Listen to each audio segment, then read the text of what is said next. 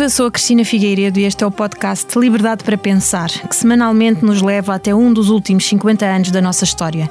Hoje paramos em 2015, ano marcado em Portugal pela inédita negociação de um acordo à esquerda que permitiu ao PS de António Costa, apesar de ter perdido as eleições, derrubar o executivo de Passos Coelho e formar ele próprio uma solução alternativa de governo que Paulo Portas batizou assim. A definição da vossa manobra não é bem um governo, é uma geringonça.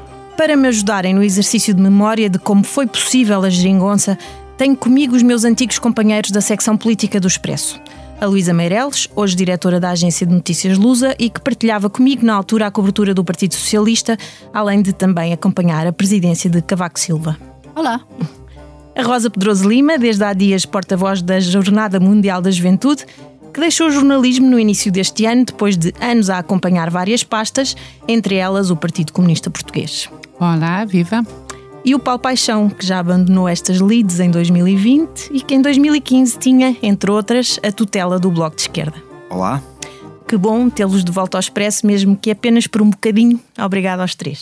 Obrigada. Liberdade para pensar. Conta com o patrocínio da Hyundai. A nossa inspiração é abraçar a mudança. Porque o que move a Hyundai hoje é garantir um mundo melhor às gerações de amanhã. Este é só o início de uma viagem que já está a inspirar o mundo. Hyundai. Mudamos o futuro. 2015 é, a nível internacional, um ano marcado pelo terrorismo jihadista. Entre 7 e 9 de janeiro, em Paris, um atentado ao jornal satírico Charlie Hebdo e a um supermercado judeu, também na capital francesa, provoca 17 mortos. O mundo ocidental fica em choque. Durante vários dias, somos todos Charlie. No final do ano, em novembro, três novos ataques jihadistas em Paris farão 130 vítimas mortais, 89 delas na sala de espetáculos Bataclan. A 24 de março, o Airbus que fazia o voo de 9525 da companhia Germanwings, com 150 pessoas a bordo, cai na região dos Alpes franceses sem deixar sobreviventes. Saber-se há pouco depois que não foi acidente. O copiloto, Andreas Lubitz, de 27 anos, conduziu deliberadamente a aeronave para a queda. Estava a ser medicado para tendências depressivas e suicidas, mas nunca tinha sido impedido de voar. A 2 de setembro, o corpo de um bebê dá à costa numa praia na Turquia. É uma das cinco vítimas mortais de mais um naufrágio no Mediterrâneo. A imagem de Aylan, 3 anos, calções azuis e camisolinha vermelha com o rosto na areia, ficará para sempre na nossa retina como o tristíssimo símbolo da crise dos refugiados, sírios e não só, que continuam a arriscar, se não mesmo a perder, a vida por acreditarem numa Europa que não há maneira de conseguir entender-se e pôr cobro a esta tragédia. Por cá, José Sócrates continua na prisão. Há de ser libertado no início de setembro, para nervosismo da direção do PS, já haver a vida a andar para trás na campanha que se avizinha para as legislativas de outubro. E rara é a semana que a primeira página do Expresso não traz notícias sobre o ex-primeiro-ministro e a Operação Marquês. Abril marca o fim de várias eras. Dia 2 morre Manuel de Oliveira, aos 106 anos, apenas três anos antes de realizar o seu último filme, O Gebo e a Sombra. Dia 20, Alberto João Jardim deixa a liderança do Governo Regional da Madeira ao fim de 37 anos, ininterruptamente no poder. PSD e CDS formalizam, entretanto, um acordo de coligação pré-eleitoral, a que chamam Portugal à frente, rumo às eleições marcadas para 4 de outubro. Após quatro anos de austeridade imposta pela Troika e escrupulosamente cumprida pelo executivo liderado por Pedro Passos Coelho, não se afigura fácil convencer os portugueses a deixarem que a direita continue no poder para surpresa de muitos, é a mesma PAF que vence as legislativas, mas sem maioria absoluta. Jerónimo de Sousa, secretário-geral do PCP, é o primeiro a falar na noite eleitoral. No seu discurso, deixa cair uma frase que passa despercebida e que voltará a repetir numa intervenção pública três dias mais tarde. No quadro da Constituição da República e tendo presente a correlação de forças existente na Assembleia da República, o PS não só não forma governo se não quiser mas os sinais já vinham de trás. Nós, jornalistas, é que não os soubemos interpretar totalmente. Luísa, é tua a manchete da edição do Expresso de 26 de setembro, uma semana antes das eleições. Nela lê-se Costa chumba governo de direita minoritário. E depois um subtexto que diz PS pensa que será governo se não houver maioria PSD e CDS. Costa confia na maioria de esquerda e na capacidade para fazer acordos. A notícia é escrita sem o recurso a qualquer fonte, mas anos mais tarde o próprio António Costa reconheceu que foi ele que te disse isso. Conta-nos como foi. Uh, foi. para já foi, foi ele. E a própria notícia está até. que eu fui reler agora, confesso, porque isto, a memória não, não é assim tão fantástica. E, portanto, uh, e, e, lendo a própria notícia, vejo que. Eu falo muitas vezes em António Costa, hum. por isso acho que, para bom entendedor, meia palavra bastou, acho, acho que aquilo até foi bastante explícito. Uh, mas uh, eu lembro-me que, tal como os demais, fiquei completamente um, surpreendida. Vocês sabem, naquele tempo, o Expresso, nós estávamos a fazer, nós tínhamos dividido nesse ano as, as, as, a, a, campanha, campanha eleitoral, eleitoral, portanto, era uma semana eu e fui, e outra semana tu. Portanto, eu fui na primeira semana, vou fazer o interior com o António Costa, e a segunda semana foi a Cristina. E eu lembro-me que nós tínhamos sempre aquela preocupação de que todos os dias aconteciam coisas, comícios, etc, etc, e nós íamos debitando isso para o online, um, e ao mesmo tempo que os jornais diários e, e outros online faziam o mesmo. O drama era o que é que a gente podia trazer de novo no sábado. Um, não sonhava eu no princípio o que é que eu ia trazer, mas a verdade é que a minha preocupação era essa. E tinha pedido logo no princípio que ao António Costa para poder falar com ele.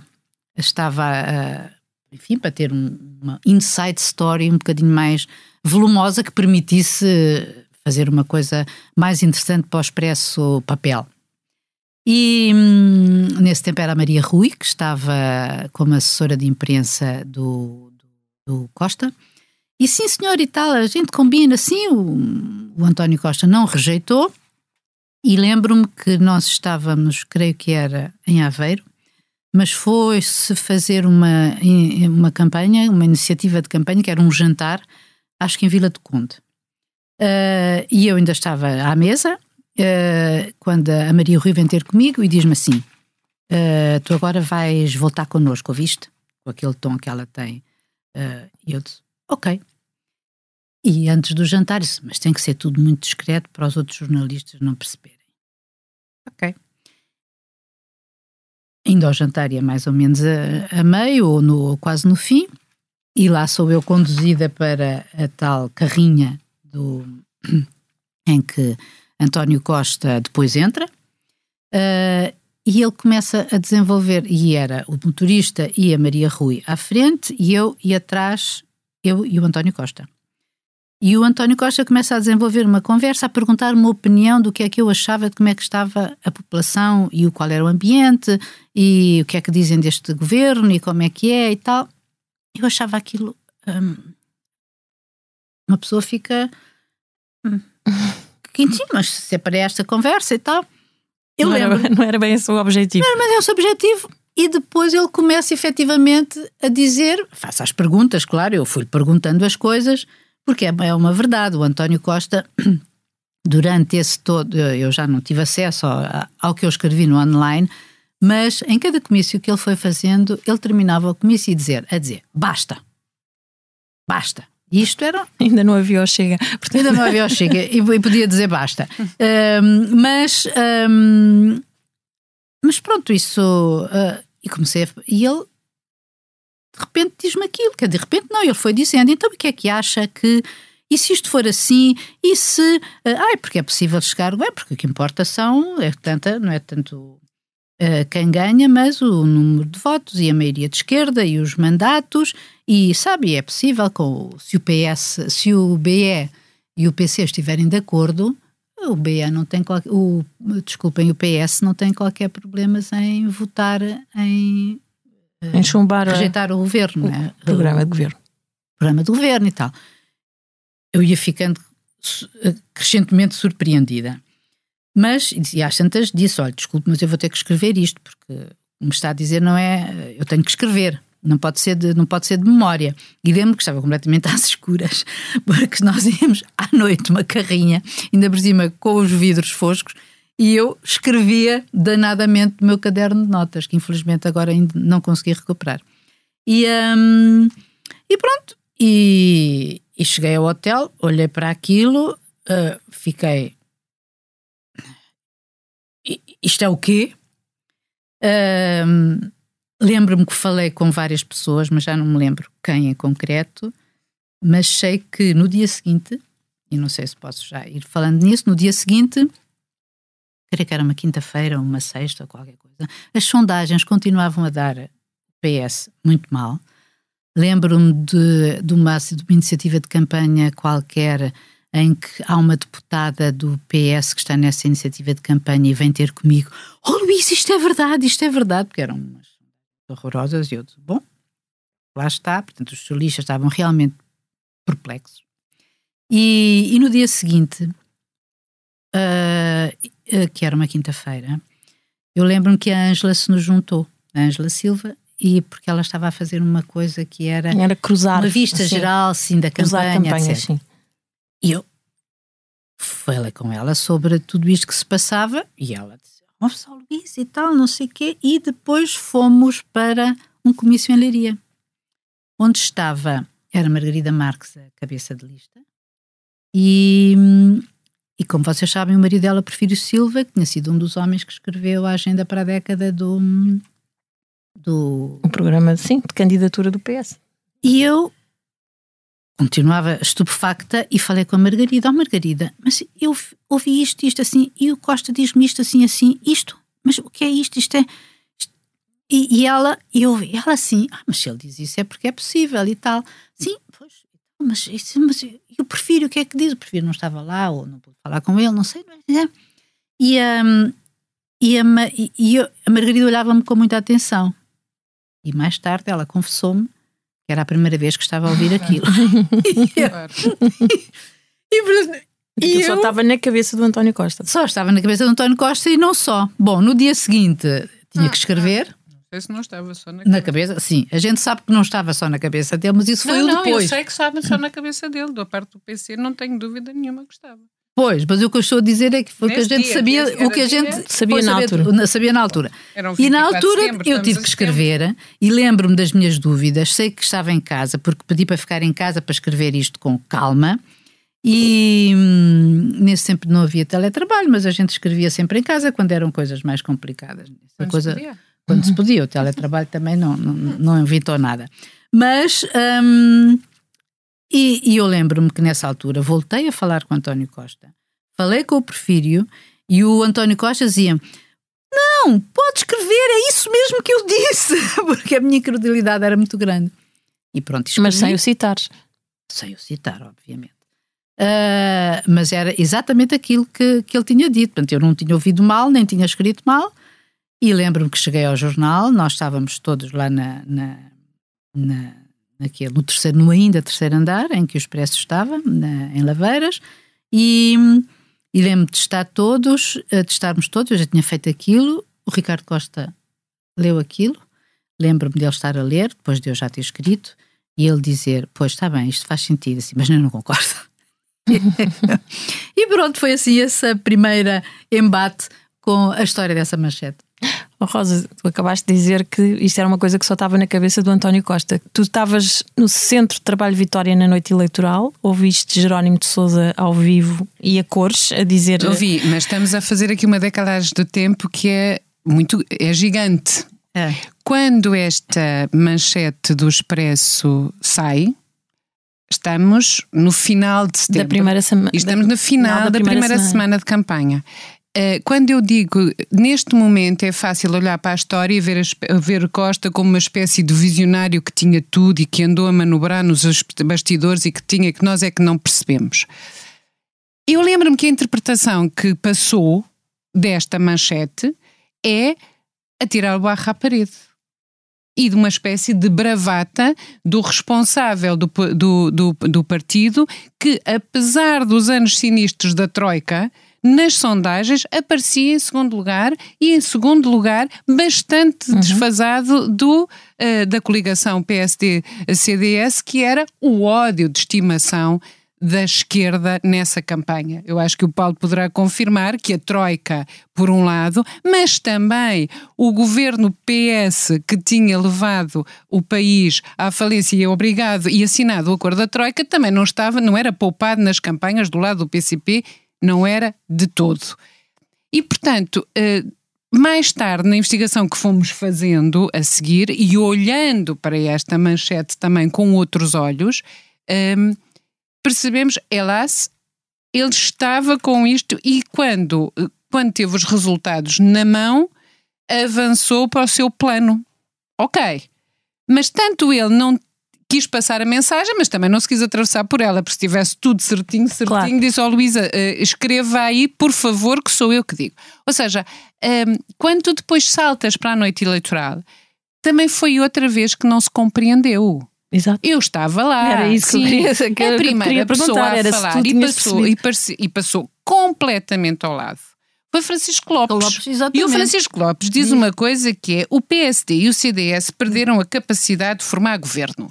Isto era servo-croata nessa noite eleitoral. Certo. Eu, curiosamente, estava na, no Hotel Vitória, que não era na Soeiro, foi na, no Hotel Vitória, no dia 4 de outubro, na noite eleitoral, e eh, saí de. Acabou cedo, acabou cedo, porque não havia muitas razões para festejar, porque tinha ganho o PSD-CDS, atravessei a rua e fui ter com o Paulo Paixão, que estava no São Jorge, à espera de um comentário do Bloco de Esquerda, que também não estava muito animado, e acabei a noite no hotel. Não no Altis? Eh, não era o Altis, era o PSD e CDS estavam onde? Ah, estavam ah, naquele no, no Sana, Sana, talvez, não é eh, Pico Sana do, do Marquês. Por uma razão muito simples, não tenho monomania de visitar uh, uh, noites eleitorais dos partidos, okay. mas porque era o dia de anos da Valentina Marcelino que estava a cobrir a campanha do PST e portanto fizeste o pleno. E fiz o pleno. Ou seja, faltou o PS. O, que, e aí era um ambiente de festa que se vivia. E portanto, quando há estas palavras do Francisco Lopes que Estás a dizer lá. que havia um ambiente de festa no PC? No, no, no PSD, PSD, PSD. Ah, no, PSD, CDS, ah. que tinham ganho aquelas claro, eleições, obviamente. apesar de todas as. Portanto, no, no, no, PC e no Bloco, o ambiente não era entusiástico porque tinha ganho o PSD CDS. Ok. Uh, a frase que fica para a história do PCP é de facto dita a seguir de Francisco Lopes pelo, pelo Jerónimo de Souza e eu diria que também foi tida como uma espécie de tentativa de capitalizar uma qualquer migalha de uma derrota que tinha sido, parecia à primeira vista ser da esquerda. Um, porque a grande batalha era contra o governo PSD-CDS e mesmo eles voltavam a ganhar. Um, só um apontamento também de, do ambiente da campanha do PCP. Havia duas personalidades, como naquela campanha que eu me lembro, de conseguirem levantar em, em a, a pupos e a subis umas salas que normalmente são bastante adormecidas nos, nos comícios, sobretudo os comícios da noite do PCP, que era Cavaco Silva, Presidente da República, e Mário Soares, antigo Presidente da República. Era assim um catalisador de PUPs. Depois havia duas organizações políticas ou duas menções que também eram muito veementemente contestadas. Troika, governos de direita, seja ele PSD-CDS, seja ele PS. Uhum. E, portanto, o, o, o ataque ao PS também, também continuava. e continuou durante do, as duas semanas da, da campanha. Lembro-me que quando começou já no pós-eleições, uh, na semana a seguir às eleições, já havia este ambiente geringonça no ar, mas muito tenue, uh, eu escrevi um texto que, sobre a reação do PC, uh, eh, e, eu, e, e, já, já lá vamos, a visita do António Costa a Soares para Gomes, e eu, a, a, dúvida era se o Jerónimo estava a fazer bluff uhum. ou era estratégia eleitoral, a estratégia política porque não era claro. Agora é fácil falarmos e vermos aqui, sim, ah, estavam ali, mas não, estava tudo em construção certo. e não era nada claro que resultasse. Paulo, tu soubeste depois e escreveste-o uh, que, que, tudo de alguma forma pode ter começado uh, as negociações, quero dizer, no último dia de campanha, no Chiado, com um encontro discreto, estava o PS a preparar-se para, para fazer a tradicional arruada, rua Garré abaixo, entre figuras do PS e do PCP? Uh, eh, eu gostava só de, respondendo à tua pergunta, fazer já duas pontos com o que a Luísa e a Rosa disseram, uh, que entram na, na seguinte questão para mim. Nós, oito anos depois, falamos sobre acontecimentos de 2015, com mais informação do que tínhamos em 2016, no, claro. no meu caso, quando escrevi a notícia de um acordo secreto entre o Bloco de Esquerda uh, e o Partido Socialista no próprio dia das eleições como nesse dia tínhamos mais informação do que tínhamos 100 dias depois da geringonça, quando escrevemos, eu, a Cristina e a Rosa, um texto para o Expresso, que tu uhum. citaste, e 100 dias depois do início da geringonça. Tínhamos muito mais informação do que tínhamos na noite eleitoral. Claro. Portanto, uh, e eu hoje, enfim, tive de revisitei as notas de, de, de campanha e, e, dos trabalhos dessa, dessa altura, voltei a falar com, com algumas pessoas com quem falei na altura, hoje, agora em 2023, que uh, me deram mais uns pozinhos hoje que não me tinham dado em, do, em 2016.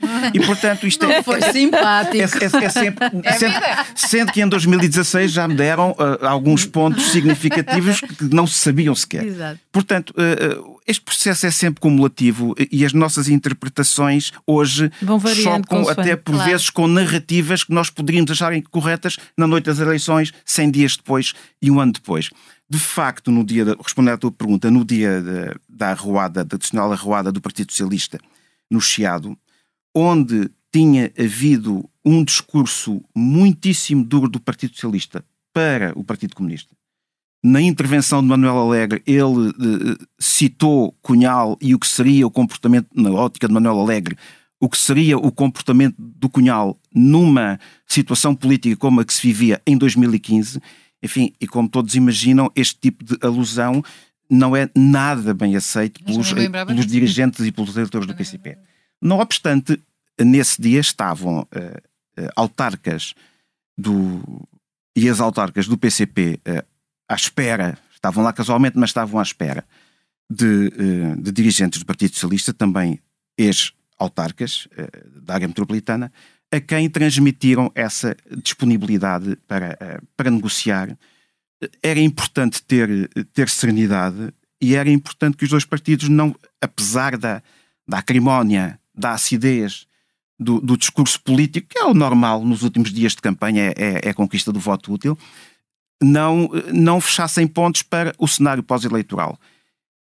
Eu sei hoje, eh, eh, oito anos depois, que esses contactos esses sinais dados da parte, pelo menos do PCP ao, ao PS, não começaram nesse dia, começaram muito antes e, naturalmente, quando nós olhamos para a declaração de Jerónimo de Sousa na noite eleitoral, quem conheça minimamente como é que funciona o PCP, uma decisão dessas já estava consolidada muito tempo antes. Mas eu lembro que na altura, não te esqueças do que vais dizer, na altura quando escrevemos o texto, Rosa, o PCP desmentiu sempre a existência e dessas desmentiu conversas. Desmentiu sempre, disse que só houve contactos, o Jerónimo disse, nunca houve contactos formais ou informais antes de uh, da noite de sábado, antes das eleições, na véspera, não é? Que houve um contacto, aí, uh, uh, mas ele desmentia isso. Desmentia e João Oliveira desmentiu várias vezes que o único contacto teria sido no dia 7 de outubro, quando António Costa vai a Soer para Gomes. Portanto, há aqui vários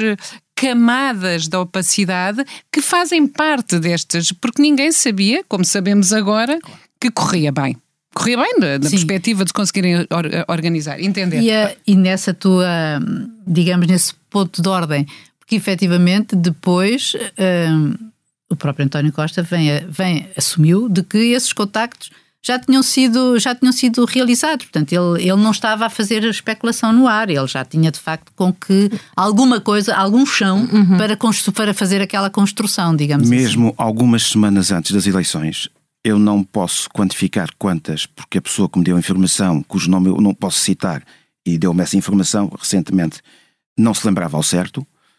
Uh, o próprio António Costa estabeleceu contacto com um dirigente do Partido Comunista no sentido de facilitar o contacto dele, António Costa, com Jerónimo de Sousa. Se ele ocorreu, como ocorreu, isso não sei, nem a minha fonte sabe ou me disse, ou quis dizer. Mas é um, houve de todas as partes, não só de uma, de todas, Aliás, eh, isto não é bem um tango, não. mas todos tiveram de querer, não é?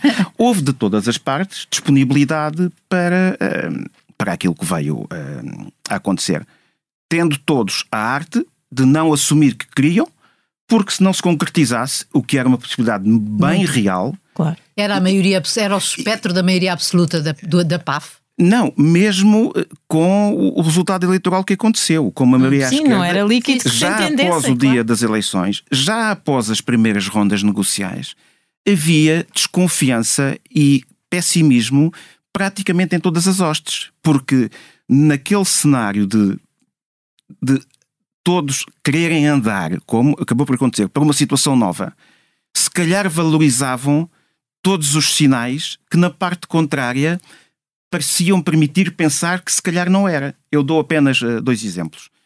Uh, Fernando Medina esteve com o dirigente do Bloco, Jorge Costa, e também com a presença de Francisco Louçã, no próprio dia das eleições, uma reunião em que, que foi convocada de véspera, dia de reflexão, foi pedida por António Costa a Francisco Louçã, digamos que oficiou o contacto.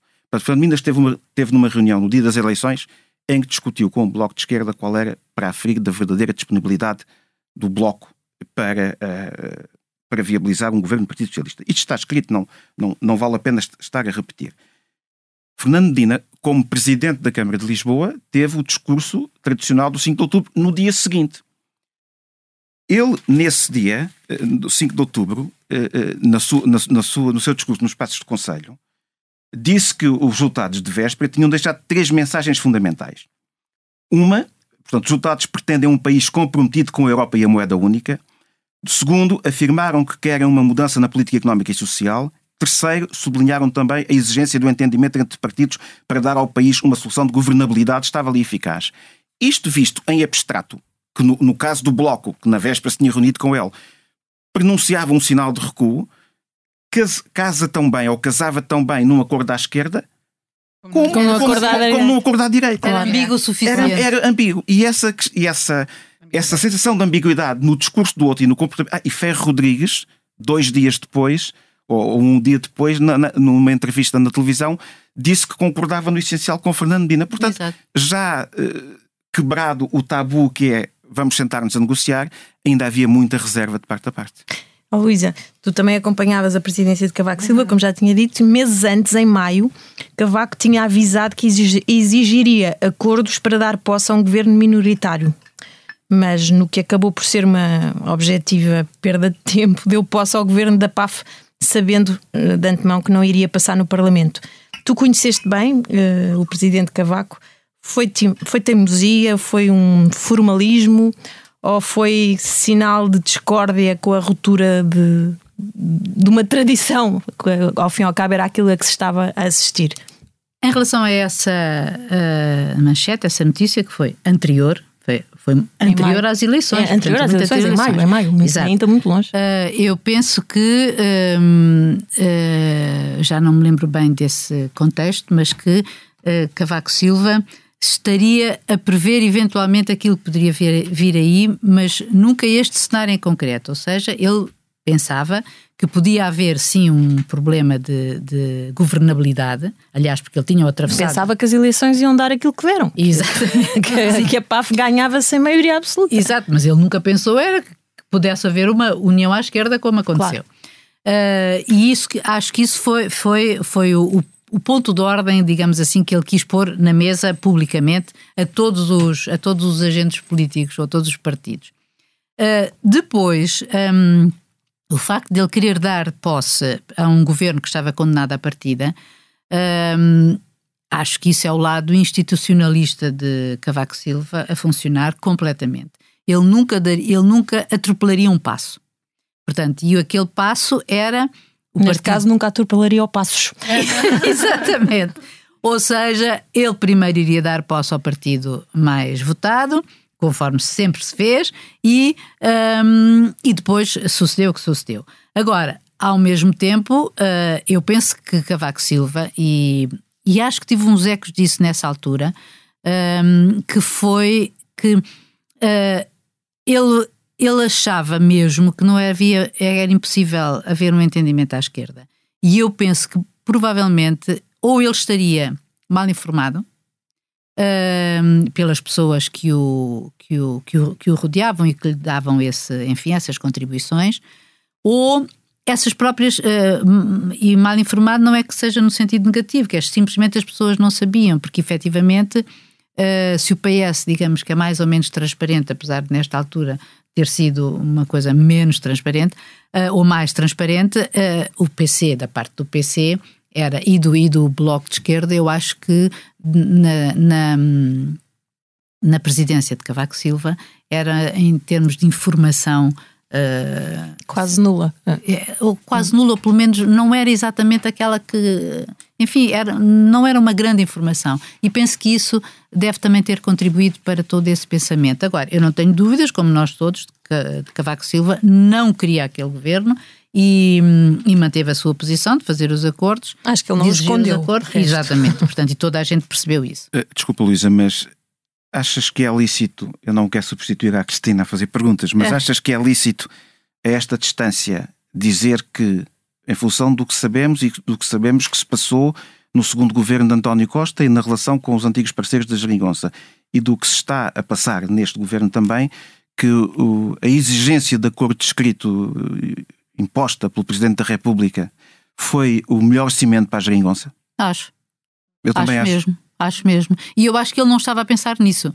De todo. Não, não, não, ele queria mesmo, não, não, estaria, ele queria mesmo, ele queria mesmo salvaguardar aquelas outras questões da NATO, da Sim, Europa, etc. Mas como também mas foi nós o maior estamos a esquecer foi. que a, a, ambivalência do PS, como aliás se nota, de, como uh, transparece deste discurso do Medina, que já não me lembrava, ainda bem que o trouxe este, Paulo, também não me lembro de muitas coisas.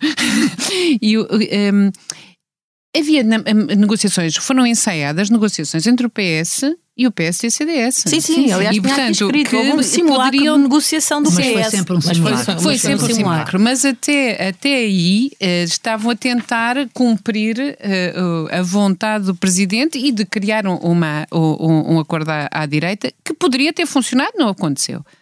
Mas olha, mas em relação a isso, se me permites, Lembro-me dessas de, de falar com António Costa nessa altura sobre essas negociações e com de o PSD com, com o PSD, sim, não, com o PSD CDS. Uh, eh, e de se colocar a questão, mas porquê que não é o não é o PS que tenta primeiro falar com eles antes de ter um, um antes de, de, de, fazer o que fez, não é? Em termos da aliança à esquerda.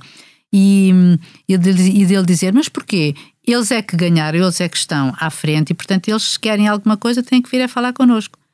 E a gente viu que aquilo resultou, aquilo era mesmo, era um, era um, era um simulacro em que minimamente o PS não estava empenhado. Eu lembro-me uh, perfeitamente de haver uma reunião entre o Passos, o Portas e o Costa no Rato, em que, o, em que o, o, o, Portas sai de lá com uma, uma cara de, de pau. De pau mesmo. Como também da, a despedida na, na sede do, do, do, do PSD, que era, estavam todos com ar. Mas que havia ali um pedregulho, ou dois grandes pedregulhos, também com a geringonça. Quer dizer, a questão do tratado orçamental, os compromissos europeus de claro Portugal, a moeda única e a NATO. Era um sapo muito grande. Que, aliás, foi o que o Presidente Cavaco acabou por salientar quando uh, foi, uh, obrigou os partidos a um entendimento por escrito. Porque a salvaguarda. E, e, e, e, não se sabia, como se vê também pelo, pelo Medina em 5 de outubro, não se sabia muito bem como é que se descalçava esta bota. Uh, Foi-se descalçando. Mas tira... foi o PCP que a descalçou. Claro. Mas agora, o PC, só queria acrescentar do PC uma coisa que é um, assim, para a história também fique muito claro que Jerónimo de Souza e uma parte do PCP se atravessaram literalmente por este acordo. E eh, não era uma situação que fosse líquida para dentro do partido e que poderia provocar eh, consequências graves, como depois a história também veio verificar que acontecia. E a verdade é que esses encontros não tinham sido uh, sujeitos a qualquer uh, agrimando do Comitê Central, que é o órgão máximo do partido, Uhum. O secretário de Estado não, eh, já não manda tudo. Uh, e uh, devo dizer que quando Costa uh, vai a, a Soeiro, uh, Pereira Gomes, um, a sede do PCP. A sede do PCP, no dia, lembra? 7 de outubro. 7 de outubro. Sendo a primeira, a primeira partido a que António Costa vai, apesar de não ter sido o partido mais votado, ou seja, podia ter ido, podia e se calhar devia ter ido ao Bloco de Esquerda primeiro, porque ele tinha mais deputados e mais, mais votos, mas foi ao PC numa manobra de charme, percebendo que a importância histórica do PCP e como isto era uma, uma uh, gestão interna difícil para os comunistas e para, para Jerónimo de Sousa. E no fim dessa conferência de imprensa, em que o uh, Costa sai e a delegação do, do PS saem muito contentes Há uma, há uma resposta depois eh, aos jornalistas de, de, de Jerónimo de Sousa muito mais contida e que ambígua. E lembro-me que no final eu já estavam todas as perguntas feitas. Eu disse ao Jerónimo: desculpe, não entendi.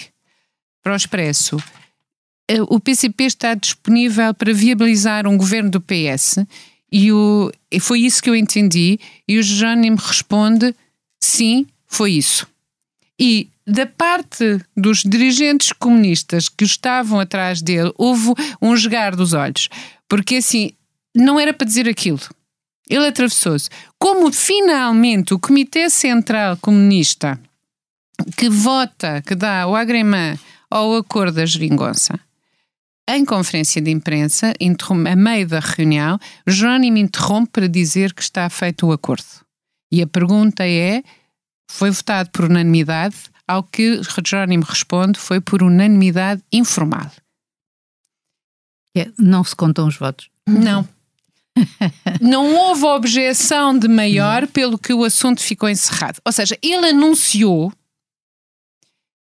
uh, a decisão do PCP numa espécie de uh, condicionamento tático daquilo que seria a decisão do Comitê Central.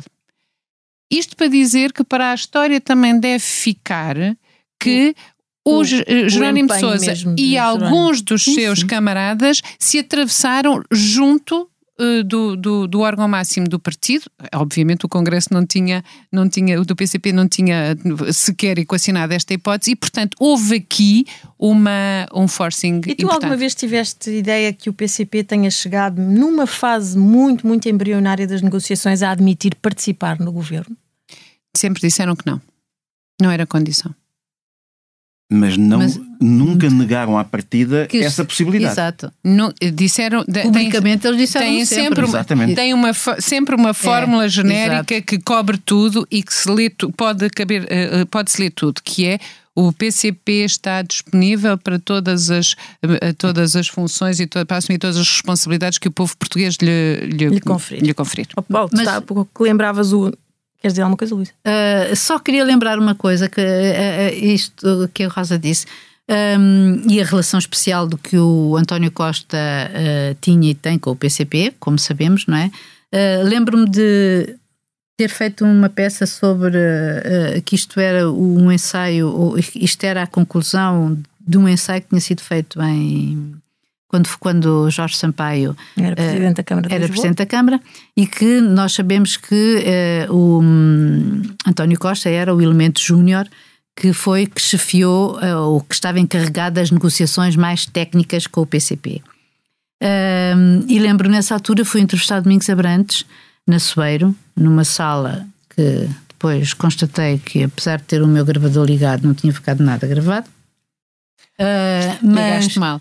Uh, o, Domingos, o, Domingos Abrantes foi muito aberto e contou toda a história, desde o tempo de Mário Soares e das, enfim, dos vários acordos possíveis que não tinham resultado, mas e, e foi uma coisa, e, e ele lembrou uma coisa muito interessante, é que foi uh, António Costa tem do lado, nessa altura na Câmara, tem do lado de lá tem exatamente as mesmas figuras que depois encontra na mesa da, da, da geringonça, que é Francisco Lopes e Jorge Cordeiro.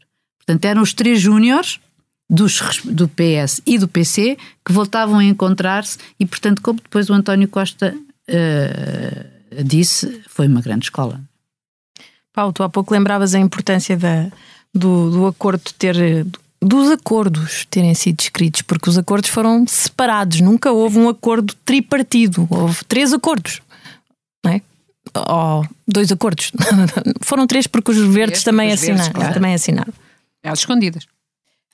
um, isto para dizer que a geringonça funcionou lindamente durante quatro anos, mas entrou areia na engrenagem a partir de outubro de 2019, quando houve nova, novamente eleições. E nessa altura Foi o PS que não quis ou o PCP e o Bloco de Esquerda que também não fizeram muita questão em reeditar os acordos? É público que o PCP não quis. Uh, preferiu, ou disse que preferia negociar orçamento a orçamento. É público também que o Bloco queria, mas o PS não quis.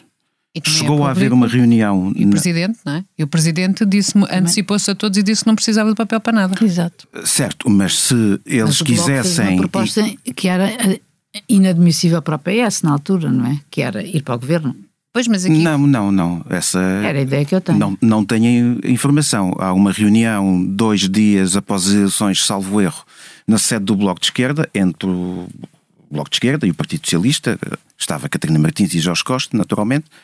O Bloco apresentou uma proposta eh, ao Partido Socialista, eh, já sabendo que o PCP não, não estaria disposto a participar nos moldes anteriores. O Partido Socialista, pelo que foi escrito na altura e foi relatado, não deu nenhum feedback. Uma das propostas do Bloco de Esquerda era reverter leis laborais do tempo da Troika, o que não aconteceu, e não aconteceu desde então. No dia seguinte, o Partido Socialista, penso que o Dr. António Costa foi à, à CIP, uma reunião que estava marcada, e disse aos patrões, e disse publicamente junto aos patrões, que não haveria reversão das leis laborais. Quer dizer, a resposta do PS foi dada aí e foi formalizada nessa noite, na noite seguinte, na, na, na, após a reunião ou durante uma reunião uh, dirigente da, da Clube do Partido Socialista, em que o Partido Socialista não estava disposto aceitar as condições do, do Bloco de Esquerda, portanto... Ao do, contrário do, de 2015, que tinha aceitado as três condições que a Catarina tinha a expectativa de, de, reedição de qualquer tipo de acordo. O Partido Socialista, com, tendo ganho as eleições, embora com maioria relativa, eh, sabia que passava para os seus antigos parceiros o ónus de não aprovarem, no mínimo, os orçamentos como depois veio a suceder. Mas, mas eu acho que aqui é, é, o que é decisivo aqui eh, não é a vontade das partes, é a, a, a mudança de Presidente da República.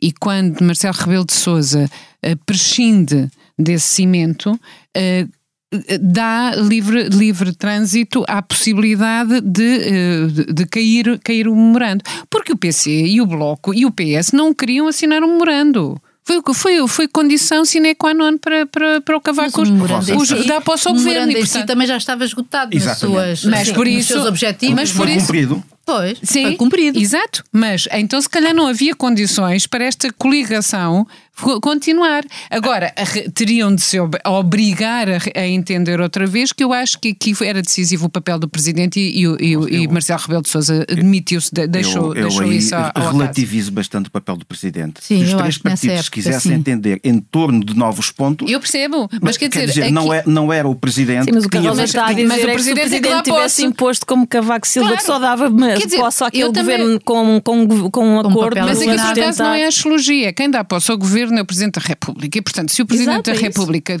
condicionar a formação do governo, é o único que tem poder para isso. Ao passo que, senão, acontece como, como aconteceu. Ah, eu não quero, eu não quero, aí eu quero um bocadinho, eu quero. E pronto. Agora, como. Oh, oh, Rosa, mas ao exigir um documento escrito, não condiciona. Ao não exigir um documento escrito, não condiciona, perdão. Condiciona é ao exigir um documento escrito. Claro, claro, não, portanto... sim, claro, é isso que eu estou a dizer. Estamos de acordo. E como deixou de, de, de, de ter esse como condição sine qua non, Aliás, também como Marcelo Rebelo de Sousa antecipou o fim se, da. Se quiseres, deu carta branca a António Costa. É, dito dessa maneira. Desse, é sim, verdade. concordo. É verdade. Muito bem, então estamos de acordo. Podemos assinar um acordo. Mas tripartido, por favor.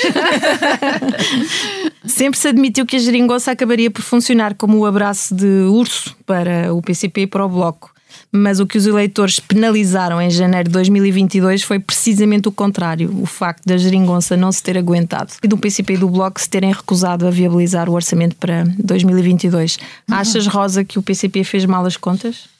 E Paulo, que o, que o Bloco fez mal as contas. Quais contas? Para do orçamento ou as de, dos resultados eleitorais? As contas de terem tomado essa, essa decisão e do, do, e do facto das eleições serem, devido a isso, antecipadas, poder Bom, o resultado ser aquele que foi. É, e, e, e, e formalmente tem, tem razão, é que uh, o chumbo de um orçamento de Estado não é eh, condição sine qua non para a queda de um governo. Isso foi uma decisão do Presidente da República. Considerou que não havia condições para o governo continuar, podia ter arranjado outras alternativas, mandado, fazer, mandado António Costa refazer o orçamento, arranjar um acordo, whatever. Havia várias possibilidades. Mas ele disse ainda há procissão e no adro que se não se entendessem que o resultado seria esse. Certo, mas o PCP, formalmente, quando perante essa declaração do Presidente da República ou este orçamento, ou então é o fim, ou são eleições, o PCP disse uh, isto não é o fim da história deste, desta legislatura, pode sempre refazer-se o orçamento.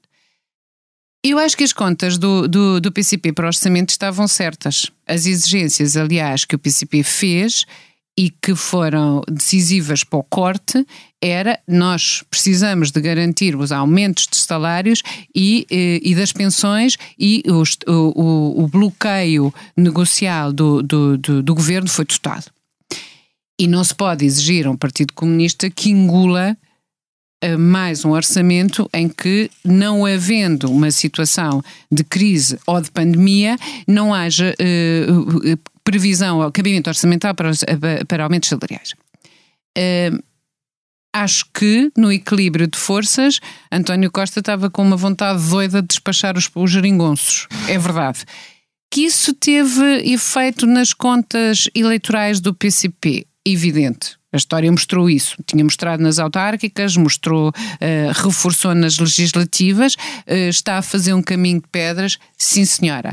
Uh, a história não se faz com condicionais e, portanto, não sei se o, o, o, PCP tivesse, aceita, tivesse aprovado este orçamento naqueles termos em que o PS exigia, não acabava ainda com menos eleitorado, porque dificilmente se poderia uh, explicar aos militantes de base. Mas também não teria havido eleições em 22? Não, só pois, mas, mas, mas, não se fazem condicionais. Exato, se houvessem 24, uh, quer dizer, se calhar estava, estava esfrangalhado. É. E, portanto, uh, era uma. Não, aliás, havia este ano. Seria em outubro deste ano. 23. Ah, é 23, tens razão. Chegava, estava a fazer 24, mas 23. Tu já não eras jornalista, não acompanhaste como jornalista não. essa fase, mas tens a tua opinião, diz lá. Tenho. Ehm, volto a, a olhar para esses acontecimentos, já não 2015, mas mais recentes, com a informação que se tem hoje e começo por responder à tua pergunta com, com, com um desabafo, uma conclusão que me foi uh, relatado há dias com, por um dirigente do, do Bloco de Esquerda com quem eu falei para revisitar estes tempos. Que é mais ou menos a seguinte, eu vou citar uh, uh, livremente. a conclusão que o Bloco tira da geringonça é que só se pode negociar com o Partido Socialista quando o Partido Socialista está em estado de necessidade. Foi o que aconteceu em 2015. António Costa precisava de ir para o poder, precisava de ser primeiro-ministro ou a sua carreira política. Acabava ali. Não sei se acabava. Sim. Uh, sofria um, um, um, revés. um revés muito grande. Qual era a única forma? Era colocar, uh, uh, e ele foi muito hábil, como é sempre, tempos antes, em reclamar que dois partidos historicamente fora do arte da governação tinham de entrar no arte da governação. Mas isso ele disse logo quando chegou ao poder. É, é, o, que, é, o, que eu estou, é o que eu estou a dizer. Portanto, hábil. Eh, Portanto, sim, mas eu acho que corresponde ao pensamento dele, não é? Sim, sim, mas corresponde ao pensamento dele quando precisa desses dois partidos. Quando não, não precisa sei, disso. nessa altura eu acho que ele não, não, não, não imaginava, porque eu acho que o PS pensava mesmo que ia ganhar as eleições mas em não, 15. Mas deixa, deixa, Deixa-me só ter aos fatos. Precisava desses, eh, portanto, corresponde ao pensamento dele, quando precisa desses dois partidos. Tipo, quando não precisa desses dois partidos, Olha, aliás, quando ele uh, força a, a convocação de eleições após o seu segundo governo, eh, não se ouviu nenhuma, nenhuma alusão ao fim desse sonho bonito que era ter o Bloco de Esquerda e o PCP no ato da governação. Sendo que, sejamos justos olhando para a geringonça, o Bloco e o PCP estavam no arco da governação, mas estavam no arco mais distante da governação. Não estavam no governo, apoiavam no Parlamento. É importante também, enfim, eh, há três partidos em Portugal do arco da governação, porque foi os únicos três que estiveram no governo desde 1974. Não contam aqui, naturalmente, os governos provisórios. É o PS, o PSD e o CDS. O Bloco e o PCP viabilizaram durante quatro anos um governo do Partido Socialista. Uh, o Bloco já se tinha chumbado o orçamento de 2021. Portanto, já. é que o PCP uhum. Eh, viabilizou. As contas do Bloco, eh, eh, nessa altura, são contas deles, que eu vou aqui só recapitular, em relação a. para justificar o chumbo e depois como é que isso tem uma penalização eleitoral. Que é também ver os partidos precisam de responder ao, ao seu eleitorado e precisam de cumprir o seu programa. Uhum, uhum. É, é isso que a Rosa dizia há pouco em relação ao PCP. Se não tivesse, se não tivesse viabilizado, se calhar a votação seria pior. Nós nunca sabemos. Portanto, antes, para justificar o chumbo do orçamento de 2021, o Bloco contabilizou 19 propostas recusadas pelo, pelo Partido Socialista, 12 propostas, propostas do Bloco, 12 propostas que o Bloco recusou, mas mesmo assim, que o PS recusou, perdão, mas mesmo assim o, o, o Bloco manteve essas propostas três propostas parcialmente acolhidas e uma proposta integralmente acolhida pelo, pelo governo. Naturalmente, neste quadro, ou o partido põe à frente uh, honrar os compromissos com os seus eleitores e respeito pelo seu programa, ou viabiliza a todo custo. Naturalmente que ao chumbar, provavelmente não estariam à espera de, um, de uma descida tão grande como o PCP não estaria. Mas não lhe restava muita saída. Sim, e aliás também não foi linear. No princípio o namoro foi grande, pelo, por necessidade, por estado de necessidade, como diz o Paulo, de António Costa, e os elogios ao, ao, à importância política do PCP e do Bloco eram enormes, mas houve depois uma altura em que o PS foi desagradabilíssimo, Sim. sobretudo para o, P, eh, Houve para muita o Bloco. Acrimónia, muita. E foi Aliás, mesmo manteve-se até ao fim. ofensivo em relação à líder do, do Sim, Bloco sim, de Esquerda, eh, que era. destratou e fazia questão de destratar em público, e portanto isso não é um ambiente eh, que, que, que seja propício. Mesmo, desculpa, mesmo no debate televisivo destas últimas eleições, António Costa foi muito duro, muito duro com Jerónimo de Sousa. Ah, sim. Sim, mas isso foi. Sim, Mas isso com foi- a isso foi- Catarina era por demais, de Era. facto. E, e sim.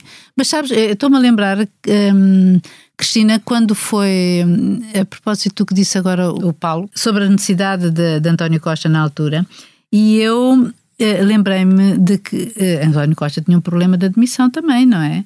E de que havia um- uma parte do partido que achava que ele se devia demitir. Porque eu lembro que quando foi a sim, noite sim. das eleições, estávamos lá as duas. Eu lembro de dar de caras com a Álvaro Beleza e com Que a Ana Gomes. pouquinha. E com a Ana Gomes. E dizer, eu lembro de dizer, ele tem é que se demitir. Então, com Sim, o seguro sim, diz que é sim. pouquinho, Sim, sim. então e isto? Sim, e o Francisco Assis ainda E fez é- lá uns, umas diligências nos Exata- dias a seguir para ver se havia ali. Exatamente. eh, Sim, sim, sim, sim. E depois houve aquela cena lá em cima, lá no, no sítio dos leitões. Foi, exatamente, na minha alhada, na minha alhada. Contem!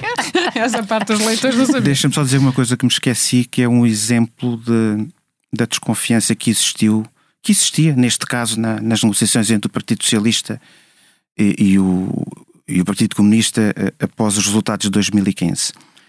Na primeira reunião eh, de a vida entre PS e PCP, na sede do PCP, só para introduzir aqui uma nota de discordância com a Rosa, eh, para isto não parecer uma sessão do Expresso Nostalgia, eu, eu- eu não, não relevo tanto, claro, há a questão formal, e isso para o PCP é muito importante, da primeira reunião ser com o PCP.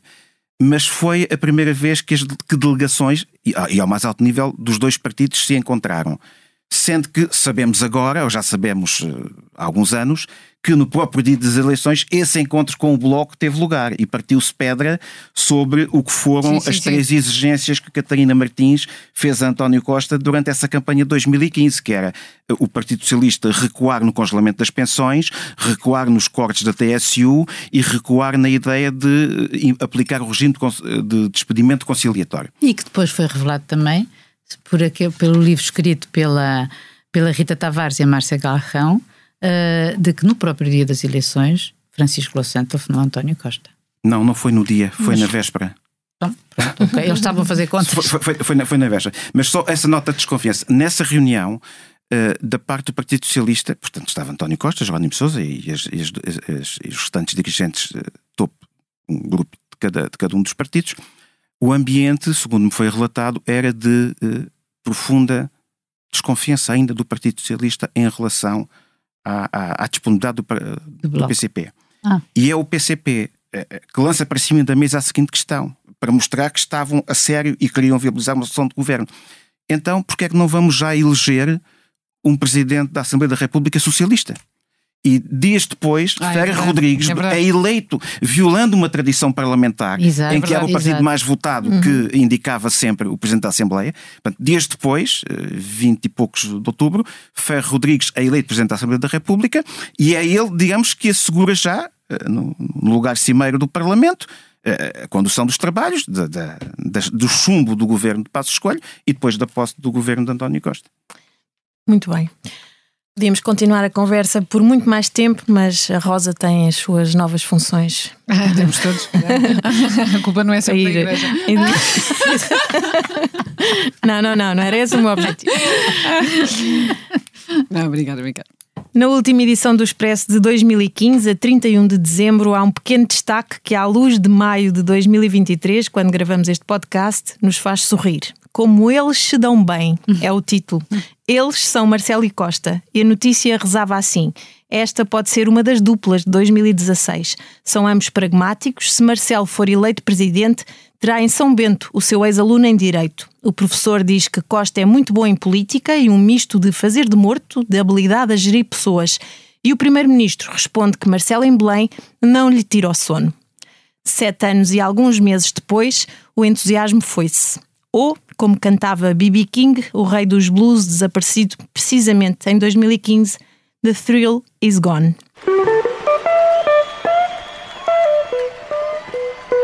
A sonoplastia deste episódio foi da responsabilidade do João Luís Amorim. Para a semana, a Liberdade para Pensar regressa ao passado mais distante, ao ano de 1982, pela mão da Ângela Silva.